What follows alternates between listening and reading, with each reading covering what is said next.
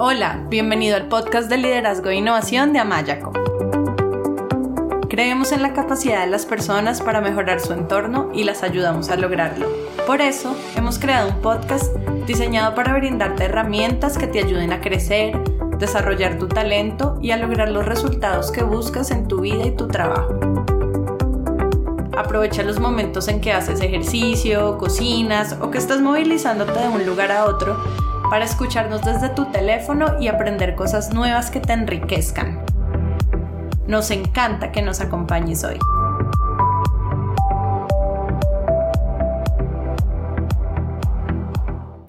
Hola, bienvenidos al episodio de Liderazgo e Innovación de Amayaco. En el episodio de hoy tengo un invitado muy especial con una carrera profesional impresionante. Su nombre es Xavi Cortadelas quien fue nominado como uno de los top 10 líderes por la revista Hispanic Executive en el 2017. Xavi Cortadellas es un profesional del diseño con 20 años de experiencia, tanto experiencia profesional como experiencia en liderazgo. Actualmente trabaja como Head of Design and Innovation en Gatorade en Estados Unidos y también trabajó como director de Nike en Brasil, en México y de hecho su trayectoria con Nike la comenzó en Barcelona, que es la misma ciudad en la cual nació. Así que, Xavi Cortadellas, me encanta tenerte como invitado. Bienvenido a nuestro programa.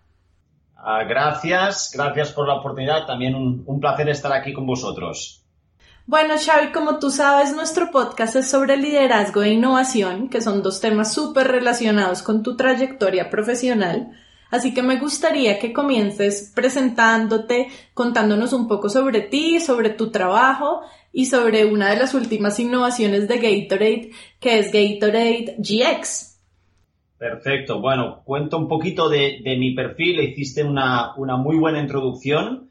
Ah, yo soy originalmente de Barcelona. He hecho ah, mis estudios en arquitectura, aunque no lo parezca, soy arquitecto, pero siempre me defino a mí mismo como, como diseñador uh, y he hecho casi toda mi carrera profesional en, en deporte. Uh, 11 años en Nike y ahora 7 años y medio ya en, en Gatorade. Uh, tengo la, la, suerte de poder trabajar en un campo que me gusta mucho, que es el deporte, que practico, que es, que es mi pasión y también eh, con la, suerte de haber estado en, eh, compañías, en marcas eh, fantásticas, con presencia en diferentes países, muchos años en Latinoamérica y ahora unos cuantos años aquí en Estados Unidos. Ok, excelente. Y bueno, como para entrar en el tema tanto de liderazgo como de innovación y de Gatorade GX, ¿por qué no le cuentas a nuestros oyentes un poco eh, sobre esta innovación de Gatorade GX. Sí, perfecto. Este, la, la plataforma GX, eh, arrancamos uh, con esta idea hace unos cuatro años con un, un, planteamiento muy simple. Nosotros queríamos llevar las bebidas deportivas y específicamente Gatorade hacia el siguiente nivel. Queríamos reinventarnos como producto y pensábamos uh, que la, la, manera de hacerlo no era optimizar la fórmula de la bebida, sino crear una bebida personalizada para cada uno uh, de, los atletas, para cada atleta en el mundo. Uh, con un insight muy simple. Hoy en día la personalización forma parte del, del deporte. Los atletas profesionales tienen sus planes de entrenamiento personalizados, sus botas personalizadas, su equipamiento personalizado eh, la parte de las bebidas deportivas, en cambio, se seguía utilizando más o menos el mismo estándar para todo el mundo. Entonces dijimos, oye, para evolucionar la, bebida deportiva lo que hay que hacer es ah, personalizarla. Y eh, para arrancar con el proyecto tuvimos una gran suerte, una gran oportunidad, que es que en lugar de hacerlo todo a nivel de laboratorio, a nivel teórico, desarrollar todos los componentes de esta plataforma de personalización, lo que decidimos fue ah, hacerlo con ah, la selección nacional de Brasil de cara al Mundial 2014. Ah, les planteamos la opción de hacer un, prototipo con ellos para darles una ventaja a ellos de cara al Mundial. Les gustó muchísimo la idea y a partir de aquí empezamos a desarrollar este programa de personalización de bebidas, con, una particularidad que al, reinventar el, producto, de pasar de ser una bebida igual para todo el mundo a una bebida personalizada para cada uno de los atletas, también evolucionamos de empezar a, de ser una, una, marca de productos a empezar a ser una plataforma de servicios, ¿no? Esta personalización trasladarse a diferentes aspectos tecnológicos, de plataforma de servicios digitales, etcétera, etcétera, con lo cual también ha, requerido toda una transformación de modelo de negocio súper interesante para la marca. Wow, se oye como todo un cambio muy retador y muy interesante.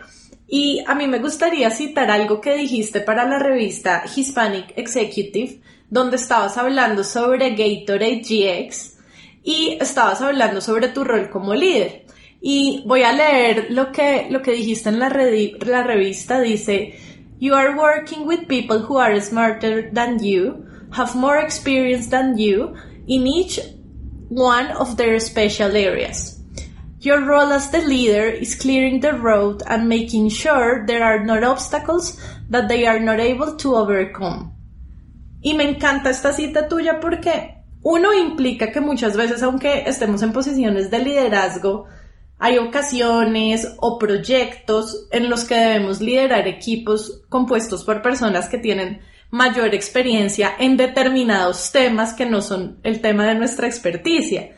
Y segundo, porque el líder debe ser un facilitador que ayuda a los miembros del el equipo en el proceso de superar obstáculos y alcanzar sus metas. Así que me gustaría que nos cuentes cuál ha sido tu rol como líder en la etapa de creación y lanzamiento de Gatorade GX. Sí, es, correcto. Yo creo que lo fundamental como líder es ah, liderar la parte de la visión. O sea, con cualquier equipo multidisciplinar, ah, ya sea con actores internos, actores externos o una combinación de los mismos, cualquier equipo de trabajo, lo más, más importante es que sepa qué está haciendo, hacia dónde vamos, qué es lo que queremos conseguir.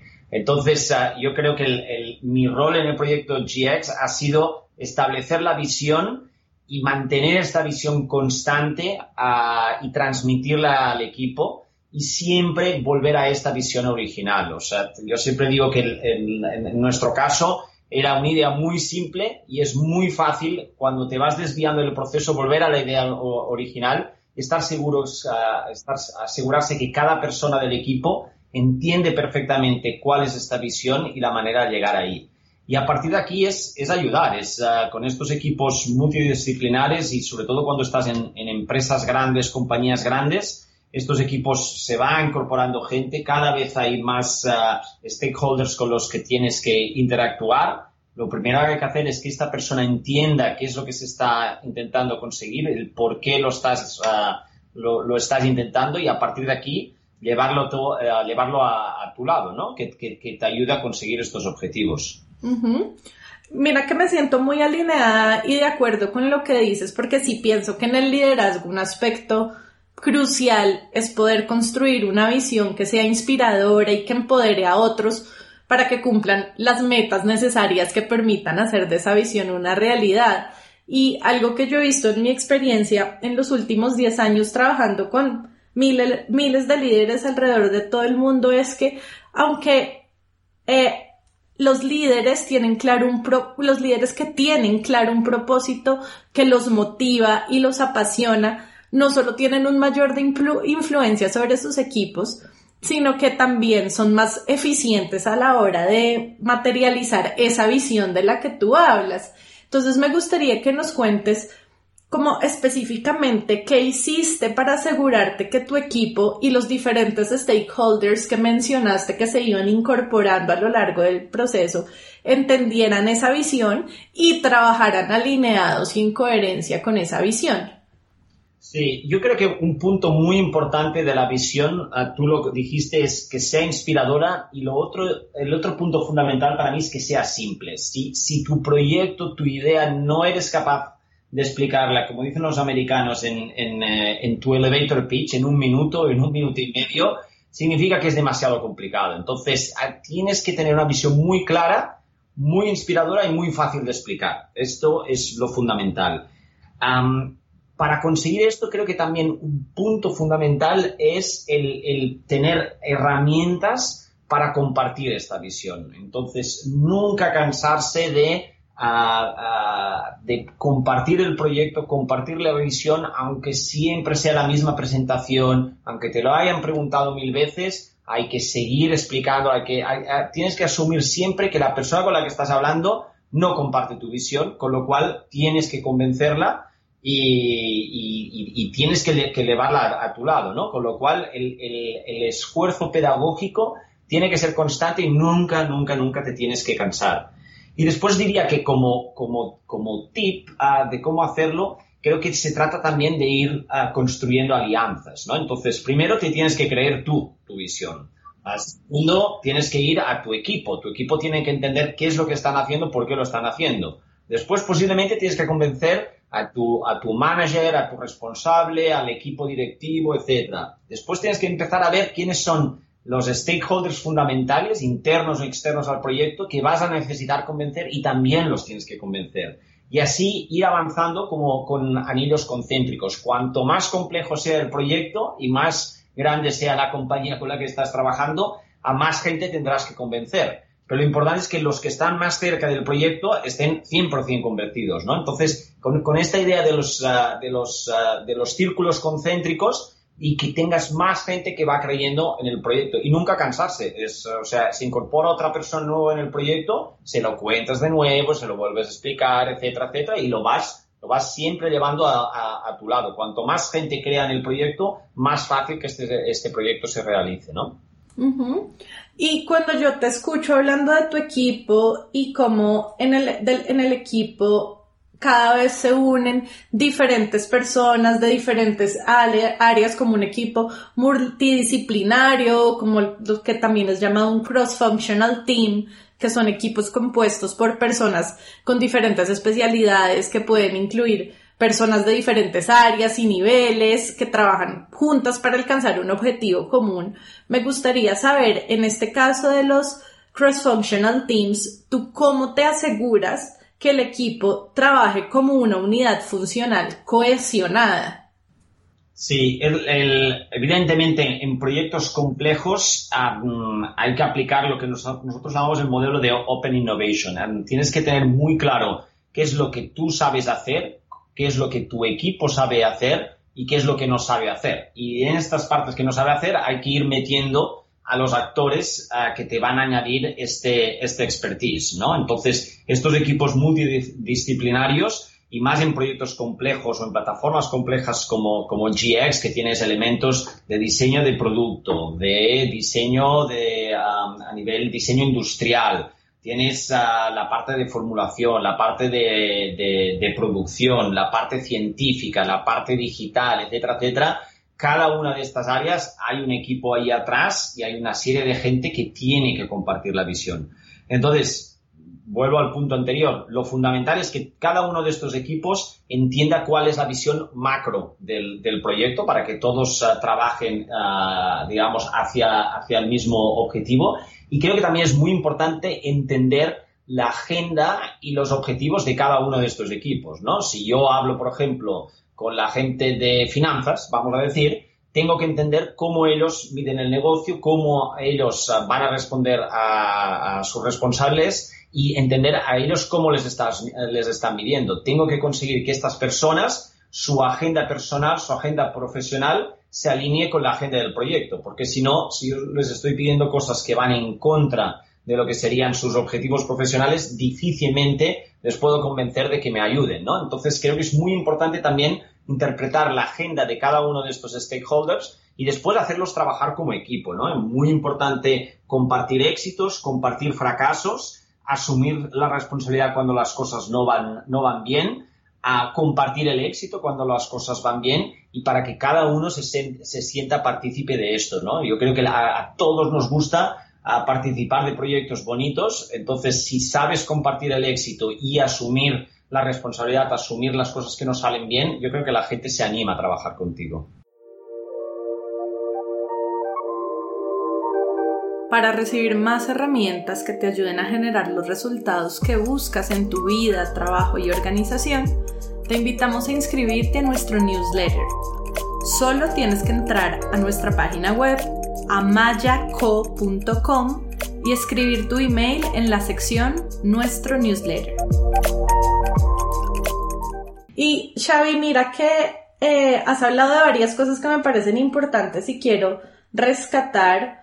Uno es el tema de la responsabilidad compartida. Y esto es definitivamente clave cuando se quieren eh, formar, desarrollar equipos de alto desempeño, que haya una responsabilidad compartida por un objetivo común que tiene que ver con esta claridad de la que tú nos hablas, que todos comprendan y tengan muy claro cuál es la visión y cómo todos somos responsables por esta visión. Me, me, gusta mucho también lo que hablas de celebrar los éxitos. Creo que el reconocimiento, y además está demostrado, ya hay varios estudios que demuestran que las personas necesitan el, el, reconocimiento y sentir que su trabajo realmente hace la diferencia y que tiene un impacto positivo, bien sea en otros, en la organización, eh, para sentirse motivados. Y creo que esto de celebrar los éxitos hace parte de ese, de ese reconocimiento que en últimas también genera motivación.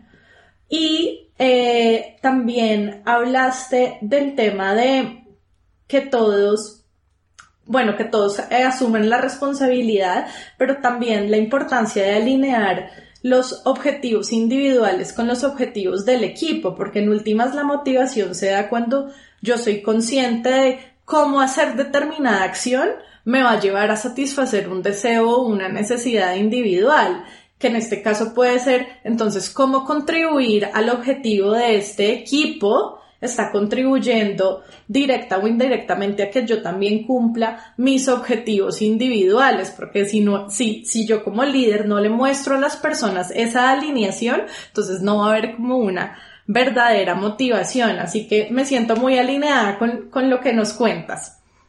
Sí, correcto. Mira, un, ejemplo, por ejemplo, ah, de la parte esta de compartir éxitos, ¿no? Ah, muchas veces con proyectos de innovación que son de largo recorrido, el problema es que este éxito no llega hasta el final, ¿no? Entonces, ah, yo creo que es muy importante también establecer pequeñas victorias durante el trayecto que permitan, ah, por un lado, al, equipo ah, celebrar estas victorias y, ver que, hay éxitos y después también internamente en la compañía que la gente crea en tu proyecto, ¿no?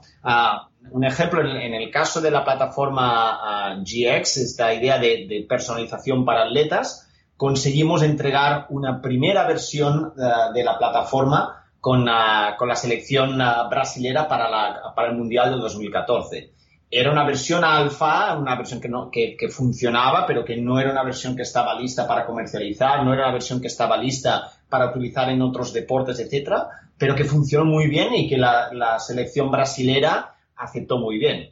Pues como parte de esto, con, con gente de nuestro equipo de desarrollo de producto, que no sabían mucho de fútbol, que nunca habían ido a Brasil, pues tuvimos la oportunidad de invitarles a, Brasil y que pudieran asistir, por ejemplo, a un entrenamiento de la, selección y ver cómo los jugadores estaban utilizando el producto, ¿no? Obviamente, para esta gente que, nunca había tenido la, oportunidad de interactuar con jugadores profesionales, etcétera, ver que los mejores futbolistas del mundo están utilizando tu producto, a esta persona la tienes ganada ya para siempre, ¿no? Entonces es una muy buena manera de celebrar eh, un éxito. El, mismo caso, para demostrar desde un punto de vista de negocio de que esto era una buena iniciativa, logramos también a través de toda la iniciativa de PR, etcétera, etcétera, a divulgar que la selección brasilera estaba utilizando la plataforma. Entonces esto a nivel del, liderazgo de la compañía les puedes decir, oye, mira, solo tenemos a un equipo, solo a 25 tipos utilizando este producto, pero mira ya todo el ruido que estamos generando en Brasil. Imagínate si esto ahora lo conseguimos expandir, ah, por ejemplo, con todos los equipos de la NFL o de la NBA, imagínate el ruido que podemos generar, ¿no? Entonces, de nuevo, es solo una pequeña victoria, pero la gente permite decir, oye, esto parece que tiene, tiene unas perspectivas de futuro muy interesantes para el equipo que lo ha construido, decir, bueno, Costó mucho llegar hasta, aquí, pero fíjate, los jugadores lo están utilizando, qué contentos están, etcétera, etcétera. Vamos a seguir dándole y vamos a llevarlo al, siguiente nivel, ¿no? Entonces es muy importante en los proyectos buscar estas victorias parciales que te permiten como como, como una, una, vuelta ciclista, ¿no? O sea, de hacer una parada y decir, bueno, no has acabado todavía la carrera, pero esta etapa nos ha ido muy bien, hemos conseguido esto, vamos a descansar y mañana seguimos otra vez, ¿no? Mm, claro, es como celebrar cada peldaño que se va subiendo en la escalera y cada vez que celebro, entonces genero confianza, genero motivación y empoderamiento para subir el siguiente peldaño. Eh, eh, efectivamente. Y después también, si subiendo esta escalera de repente te caes y vas para atrás, ah, entonces ahí animar al equipo y ser ser responsable con esto y decir, oye, sí, no salió bien, aquí nos equivocamos, yo asumo la responsabilidad, dijimos de hacerlo así y no era una buena idea, vamos a intentarlo de nuevo. Yo creo que la gente tiende a confiar mucho con líderes que, que cuando las cosas van mal, dan la cara. Si estás con un líder que cuando las cosas van mal se esconde, yo creo que pierdes la confianza en esta persona. Entonces, uh, no hay que asustarse de, de tomar la responsabilidad porque creo que eh, la gente esto lo respeta y lo asume. Oye, y, lo, peor que puede pasar es que tengas que empezar de nuevo con otro proyecto. Entonces, eh, yo creo que también esta idea de dar la cara es también una, un, tema fundamental que muchas veces la gente tiene unos miedos, uh, digamos, intentarse cubrir las espaldas, etcétera, que después lo miras fríamente y son absolutamente injustificados, ¿no? Mm. Sí, además que cuando el líder no se hace responsable entonces eso también genera desconfianza en el equipo. Entonces es súper importante más como eh, un líder que abraza los errores como parte del proceso de aprendizaje, ¿no? Correcto, correcto. De, de, hecho, siempre, eh, siempre se dice, ¿no? Que se aprende uno más de los fracasos que de los éxitos, ¿no? Entonces, ah, nosotros un, tema también muy importante que, eh, que establecimos como, como parámetro fundamental en todo el proyecto es esta idea de cuando hagamos interacción con atletas, ya sean atletas profesionales o, atletas amateurs, etcétera, no hablar tanto de test, sino hablar de piloto. Es una diferencia semántica, pero es muy importante. Un test o lo pasas o no lo pasas. Entonces parece que hay un poco esta idea de has pasado bien, no has pasado mal. Yo prefiero mucho, mucho más hablar de la idea de piloto. En un piloto, tú haces un piloto hay una serie de cosas que funcionan y hay una serie de cosas que no funcionan. De las que no funcionan, tomas nota y lo intentas de nuevo, ¿no? Entonces, si consigues eh, que esta idea de experimentación de pilotos, el equipo lo asume como manera de trabajar, es mucho más fácil, digamos, avanzar en el, en el, proceso de diseño. Hay pilotos que salen muy bien y todas las cosas que, que tú estabas probando funcionan bien a la primera y son éxitos totales hay pilotos que no funcionan tan bien, pero al revés. Entonces puedes tener, tomar todos estos aprendizajes, volver otra vez a la, mesa de dibujo, rediseñarlo e intentarlo de nuevo, ¿no? Entonces, el pasar de esta idea de test a piloto, creo que como mindset, como forma de trabajo, funciona muchísimo mejor. Me encanta, me encanta ese abordaje de seleccionar palabras que tengan un significado positivo para el equipo, me, encantó. Y bueno, Xavi, tú ya nos estás también hablando del tema del piloto y me gustaría saber un poco de cómo surgió la idea de Gatorade GX y qué ejercicios de validación tú y tu equipo hicieron con los usuarios para descubrir que la botella era un elemento central. Sí, el, bueno, la idea, como comentaba antes, arrancó de esta idea de ah, personalizar la bebida para los deportistas. Entonces, ah, lo que hicimos fue un tema, ah, un ejercicio de, construcción. Si hoy tú tomas una botella de, Gatorade o cualquier otra bebida deportiva, los componentes fundamentales es, tú tienes un container, una botella, correcto, después tienes el, líquido, que es básicamente agua, y después mezclado con un concentrado donde hay, pues, ah, digamos, la fórmula Gatorade con el sabor, las sales, el azúcar, toda la fórmula isotónica, etc. Entonces dijimos, oye, esto lo podemos deconstruir.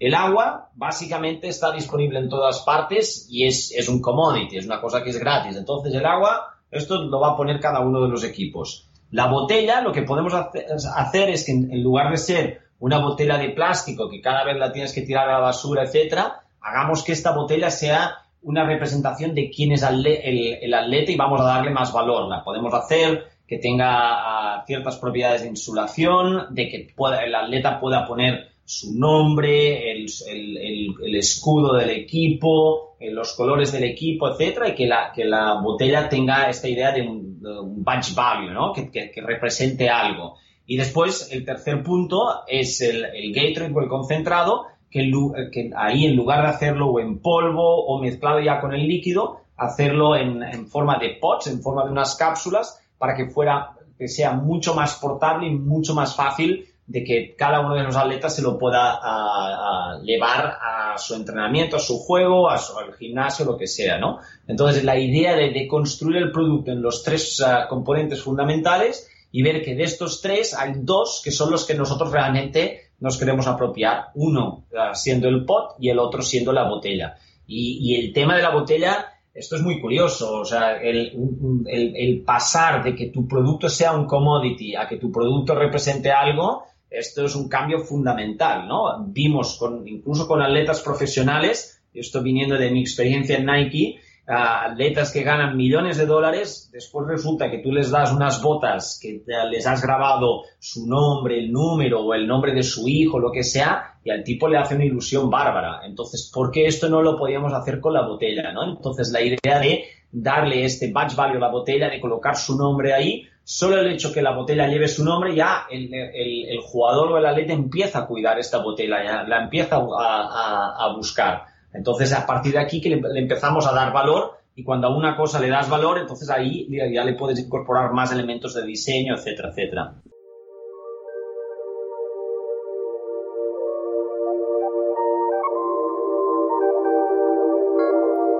Si quieres escuchar más episodios y descargar de manera gratuita libros y material electrónico sobre liderazgo, inteligencia emocional, coaching, equipos de alto desempeño y otros, te invitamos a visitar nuestra página web amayaco.com. Amayaco es con Y.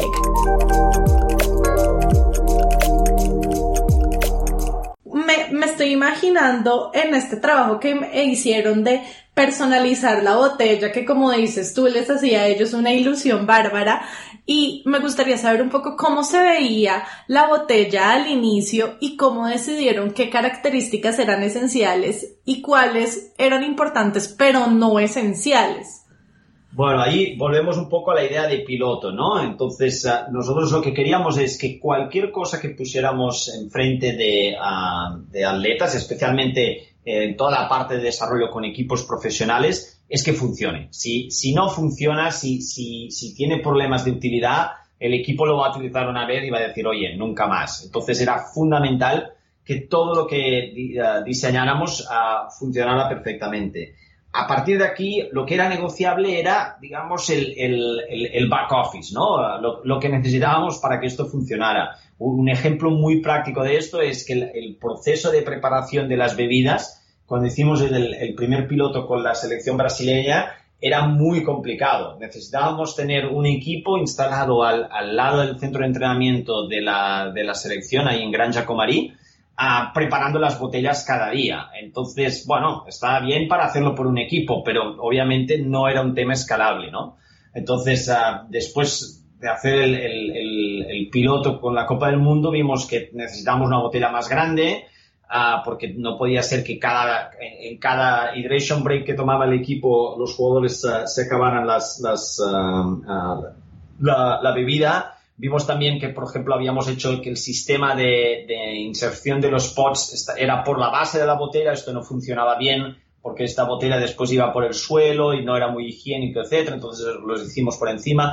Es decir, si yo miro hoy el prototipo que hicimos ah, hace cuatro años y lo que tenemos ahora, te diría que lo cambiamos todo. En esencia, el sistema es el mismo, pero a base de, ir al campo de juego, de pasar tiempo con los equipos, de preguntar a los jugadores, de preguntar a los, a, los, al cuerpo técnico que trabaja con ellos, etcétera, qué funciona, qué no funciona, Ahí lo vas uh, refinando, lo vas ajustando hasta que tienes una, una, plataforma que tú sabes que funciona perfectamente y, que aparte tienes una, un, una, respuesta perfecta de decir, es que esto es así y no puede ser de otra manera o este es el mejor diseño porque lo hemos podido testar, lo hemos podido comprobar, etcétera, etcétera. Entonces, el, proceso, el proceso este de reiteración a, a, base de pilotos es fundamental para estar seguros de que lo que te estás entregando y sobre todo cuando lo empiezas a escalar, ya lo empiezas esto a ofrecer al consumidor final, sepas que funciona perfectamente. Y Xavi, Gatorade GX parece ser parte del movimiento Quantified Self, como siguiendo aplicaciones como Runkeeper y Strava, y me gustaría saber si estas aplicaciones influenciaron el, el desarrollo de Gatorade GX. Sí, obviamente que, nosotros un poco como, como compañía tenemos esta visión de eh, evolucionar de ser una, primero, una compañía que hace un producto, que es una, una, bebida deportiva, a ser una compañía que hace una serie de productos, o que llamamos The Sports Fuel Company, que ahí podamos ofrecer todo un, uh, un rango de, productos de nutrición deportiva para los, atletas, para después evolucionar, el siguiente nivel es también poder ser una empresa de servicios, ¿no? O sea, el, lugar de ser yo el que te ofrezco el producto, puede ser que uh, yo como Gator lo que te ofrezco es el, el, servicio, la inteligencia o el advice de saber cuánto tienes que beber y cuándo tienes que beber, ¿no? Entonces, la idea esta de que si, si la marca evoluciona de pasar solo a ser productos a ser productos y servicios, esto cambia cómo tú te estás relacionando con tus consumidores, con los atletas, y, y ahí uh, conviertes que también eh, el tipo de relación que vas a tener con tu consumidor va a ser totalmente diferente, ¿no? Entonces, creo que hay grandes ejemplos de plataformas digitales que han cambiado la, relación uh, que las marcas tienen con los atletas, ¿no? Entonces, obviamente que todas estas plataformas que han ido surgiendo en estos últimos 10, 5 años y que siguen evolucionando, Obviamente las miramos, nos gusta mucho el tema este de la conversación individual que tú puedes tener con la, con la plataforma y esto es, es un modelo que estamos buscando. Yo creo que el, el tema de la artificial intelligence, del Internet of Things, son todos uh, grandes movimientos, grandes tendencias no es que las queremos, uh, queramos uh, utilizar o que queramos ser parte porque es, es lo último y es lo que es más fashion, sino que nos interesa ser parte de ellos si es que nos ayudan a solucionar los problemas que tenemos o las oportunidades de negocio que queremos, ¿no? Si Gatorade quiere ser este advisor, este proveedor de inteligencia para todos los atletas, eh, obviamente el, el, hacer leverage de artificial intelligence, Internet of Things, etcétera, estas plataformas bien utilizadas nos pueden dar una ventaja competitiva muy importante.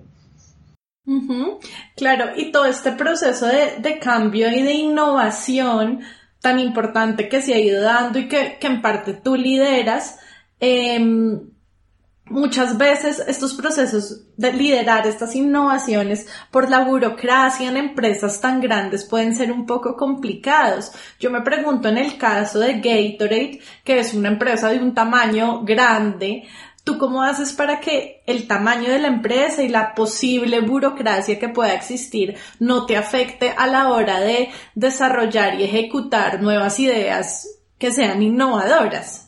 Sí, obviamente que este es, un challenge diario, ¿no? Yo creo que por un lado está el tema del tamaño de la compañía y después también el expertise de la compañía, ¿no? Si estás en una empresa como como uno, de los gigantes tecnológicos que tienen ah, divisiones de innovación, que actúan 100% independientes, etcétera, etcétera, ahí tienes mucha autonomía para hacer muchas cosas. Obviamente, en el caso de Gatorade, somos una, una marca deportiva de primer nivel, pero al final hacemos lo que hacemos y sabemos hacer lo que ah, sabemos hacer. Entonces, yo creo que la, lo de la complejidad de la empresa hay que tomarlo en el sentido positivo, hay que hacer, aprovechar las cosas buenas que te da. puedes tener buenos recursos, tanto de equipo como de dinero, etcétera, tienes una awareness de marca muy importante, entonces esto llévalo como una ventaja que, que tienes y asume que la complejidad es, es una cosa que te viene dada, ¿no? Entonces, a partir de aquí, lo que se trata es intentar montar tu, pequeña plataforma, tu equipo de trabajo e intentar actuar con, la, con el máximo nivel de autonomía que la empresa te permita. Yo siempre digo que cuanto más autonomía mejor, pero hay que ser muy consciente de dónde estás jugando. Si la empresa no te da mucha autonomía, entonces aprovecha la autonomía que te da y con lo otro, uh, volvemos un poco al punto anterior, asegúrate que los stakeholders con los que estás hablando uh, participen de esta visión uh, del proyecto que estás construyendo. Si, si ellos comparten la visión, entienden lo que estás haciendo tienen visibilidad de estos pequeños éxitos que vas teniendo ahí ah, sobre, durante el camino, te van a dar un poquito más de autonomía y con esto vas a poder seguir avanzando más. de todas formas, yo sí creo que la asignatura pendiente que tienen las grandes compañías es dar más autonomía a los equipos de innovación. Creo que con esto se peca mucho de, querer controlarlo todo desde el centro y yo estoy convencido que la manera de hacer innovación es que la gente pueda tener cierta independencia ah, del, día a día del negocio y que pueda concentrarse en, estas, en el desarrollo de estas plataformas y en, avanzar con confianza y sabiendo que el, liderazgo de la empresa te está apoyando. Xavi, y ya para terminar, mm, ¿qué consejo le darías a las personas que están en el proceso de liderar equipos innovadores? Ah, yo diría las, algunos aspectos fundamentales. Ah, volvería al tema de la visión y una visión que sea fácil de compartir. Si tu proyecto no lo puedes explicar en un minuto, minuto y medio, uh, revísalo y eh, mira cuál, cuál es eh, la manera de venderlo más rápido. Este sería el, punto número uno. Tener una visión, una visión que sea inspiradora y fácil de vender. El punto número dos es esta idea de construir alianzas. Eh, primero te tienes que creer el proyecto tú, después tu equipo, después el, liderazgo de, tu empresa y así, a suceder, así en fases. El punto número ah, tres, yo diría que es esta idea de tener pequeñas victorias en el camino. Y el punto número cuatro, la idea de los pilotos, o sea, el explorar cosas, ver qué funciona, ver qué no, qué no funciona, ajustar un poquito tu plan y de nuevo remitirte a tu visión original. Es muy importante ajustar el plan de trabajo, pero siempre remitiéndote a la visión esta, cuál era el objetivo principal del programa. Wow, están maravillosos todos esos consejos, Xavi. De verdad, muchas gracias por compartir con nosotros tu experiencia, tus conocimientos. Han sido súper valiosos y ha sido un placer tenerte en el programa con nosotros. Perfecto, gracias a vosotros por la oportunidad.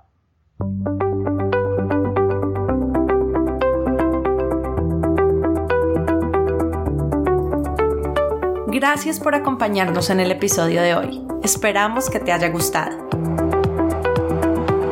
Si quieres que más personas se beneficien con este podcast, te agradecemos que lo compartas con otros y que dejes una reseña de 1 a 5 estrellas en la plataforma desde la cual lo estás escuchando.